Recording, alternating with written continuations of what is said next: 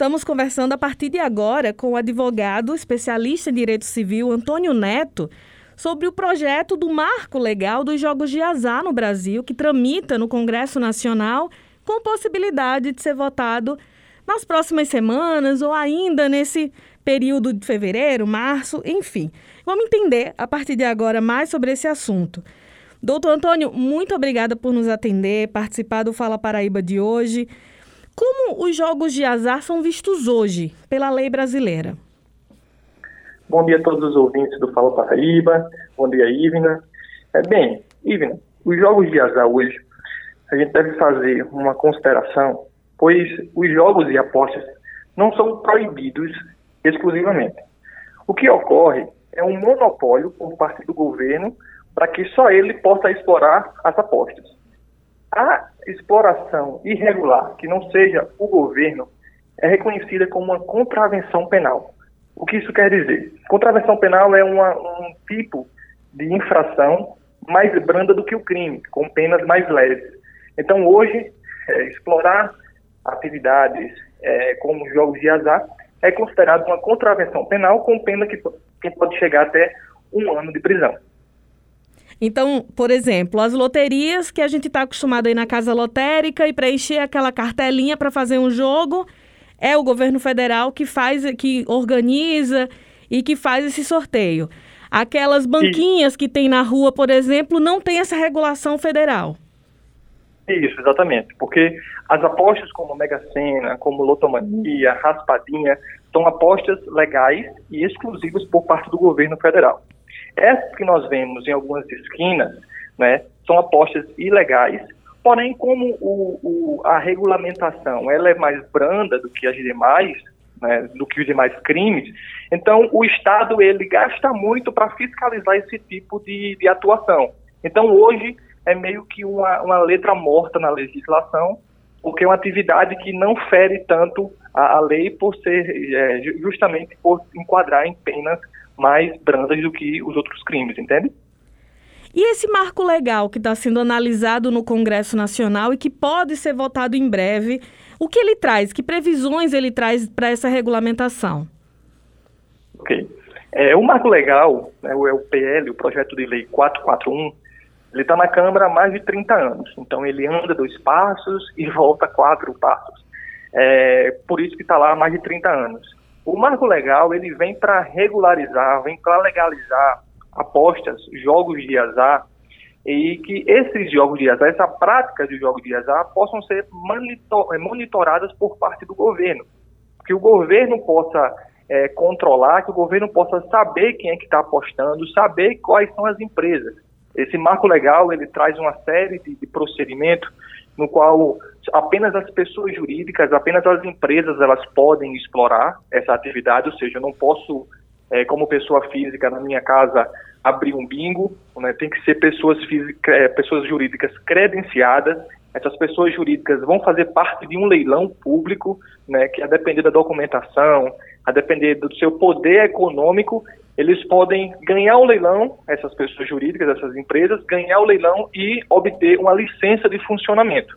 Então, apenas as entidades credenciadas é que elas podem é, explorar essa atividade. O governo, com esse marco regulatório, ele vai criar um sistema de cadastro, ou seja, ele vai conhecer quem são os apostadores, aqueles apostadores que são mais viciados, outros que têm mais um hobby, como aposta, é, ele vai conhecer a quantidade de apostas que é feita no Brasil, o valor que é transferido é, diariamente, mensalmente. Esse marco regulatório, ele vem para dar um aspecto legal para o que hoje já existe.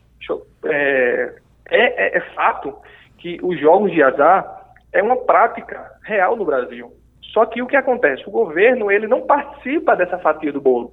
Então é uma, um problema, hoje visto como um problema, que nós sabemos que existe, porém o governo ele finge que não existe e aí não participa sequer da sua arrecadação. Então o marco regulatório vem para legalizar essa atividade e vem também para é, servir como uma, uma, espécie de arrecadação de tributo e geração de, de, de emprego. É possível mensurar quanto deixa de ser arrecadado por ano com esses jogos ou com a, a falta de regulamentação nesses anos? Sim, a gente pode fazer uma estimativa, né? Apenas com o jogo do bicho, é, anualmente o jogo do bicho ele gera em torno de 12 bilhões de reais, né? Os jogos de azar como um todo, eles já, já geram em torno de 27 bilhões, ou seja, bem maior do que os jogos oficiais da Caixa Econômica, que geram em torno de 17 bilhões por ano. Então, ou seja, os jogos de azar, eles geram bem mais do que os oficiais, e os jogos de azar não são tributados. Então, estima-se que o Brasil deixa de, de arrecadar, ele perde dinheiro, na verdade, em torno de 10 a 12 bilhões. Então, com o marco regulatório, né, vai ser criado um imposto específico para essa atividade, que é o chamado CID Jogos, né, com alíquotas em torno de 17% a 20%, e o Brasil vai poder é, arrecadar em torno de 20 bilhões de reais por ano. Além do, do desse, desse CID Jogos que o marco regulatório vai prever, ele também é, cria a, a possibilidade de cobrança de taxas dessas empresas. Que taxa? Taxa de funcionamento. Taxa para que se você a empresa não paga, ela poderá perder a sua licença. E taxas que podem chegar a 600 mil reais por trimestre, a depender se for um cassino, é 600 mil reais. Se for uma casa de jogo de bingo, é 20 mil reais. Ou seja, a arrecadação, o que o Brasil deixa de ganhar atualmente, é exorbitante. Então, o, essa regulação ela envolveria vários tipos de jogos, né? Jogos de, de cartas, jogos de, de, de, esses cassinos, como o senhor falou agora, que é algo que, vez por outra, a gente ouve algum parlamentar federal falando sobre, mas acaba não, anda, não caminhando muito adiante. O senhor acha que agora esse projeto anda? Olha, é, ele está aí há 30 anos, né? A gente tem boas expectativas para que esse ano, 2022, ele possa, pelo menos, sair da Câmara. Da Câmara. É, por que ele está aí há mais de 30 anos? Porque é uma, isso é uma questão que mexe muito com a, o cunho social da população, com as com, com os costumes. Então, a, a população brasileira não está acostumada ainda a lidar com esse tipo de debate. Por quê? Porque os jogos de azar estão ligados a problemas financeiros, problemas domésticos, problemas de saúde. Então, na Câmara, ainda tem uma resistência por parte de algumas bancadas mais conservadoras, como a bancada evangélica, a bancada da bala, por exemplo. Mas, é, o ano passado, o presidente da Câmara colocou como prioridade é, e urgência para 2022 que definitivamente o marco regulatório seja aprovado e aí começa a tramitar para o Senado e depois sucessivamente para o, o, veto ou a sanção do presidente da República. Eu estou com boas expectativas porque o marco regulatório traz benefícios nesse sentido, para que a população olhe com outros olhos, para que a população olhe que o problema, com o marco regulatório não, ele existe.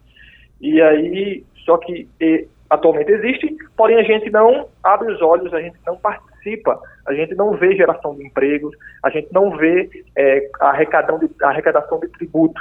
Porque hoje nós temos pessoas que trabalham em, em casas como essa, casas de jogos. Só que essas pessoas, elas trabalham na informalidade. Com o marco regulatório, essas pessoas vão trabalhar com carteira assinada, vão trabalhar com todos os benefícios trabalhistas. Então, mostrando esses aspectos, esses, esses benefícios de um marco regulatório para a população, e alguns deputados têm se convencido né, nesse sentido, eu acredito que sim, esse marco regulatório esse ano ainda poderia é, ser aprovado. Eu emendei duas perguntas. Aí a pergunta que eu fiz sobre o encaminhamento do projeto, o senhor respondeu agora, mas vai ser possível ter cassinos no Brasil? Então, como muitos empresários já vêm falando e parlamentares também, com a regulação desse projeto? Aprovação Isso. dele? O marco, o marco, regulatório prevê seis tipos de categorias de jogos. Né? O jogo de cassino, jogo de bingo, videobingo online, do bicho e apostas de corrida de cavalo, as turfísticas, né, como se chama. É, o jogo de cassino, por levar em conta quantias mais elevadas, eles só poderão, as empresas só poderão explorar uma por estado. Então, ou seja, no leilão público, é, segundo o projeto, apenas uma licença vai ser concedida a cada estado. Então, a, a entidade que deseja explorar esse tipo de atividade, ela tem que demonstrar um, um poder aquisitivo bem maior do que os, os, dos outros jogos ela vai poder operar apenas em cada estado. Então, vai ser proibido duas licenças em um estado só. E sim, vai ser possível é, com o marco regulatório jogos de cassino é, sendo aprovado esse marco regulatório. E aí, quem continuar na ilegalidade depois dessa regulamentação, a penalidade aumenta. Tem, tem essa Isso. previsão também?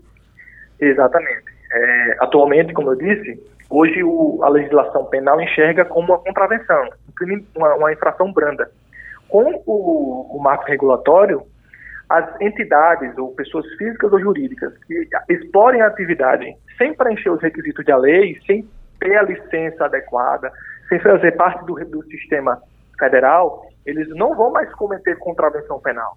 O marco regulatório passa a estabelecer como crime a atuação irregular com, com penas de prisão até, podendo, até chegar a sete anos. Então traz essa, no, essa visão meio que é, desacelerando a atividade irregular e chamando os apostadores, as empresas, para a legalidade. Quero agradecer bastante a sua participação conosco, advogado, advogado Antônio Neto, especialista em direito civil, trazendo essas informações para a gente. Com certeza, vamos conversar mais vezes com a tramitação desse projeto caminhando. A gente vai voltando a se falar. Muito obrigada. Eu que agradeço e até mais.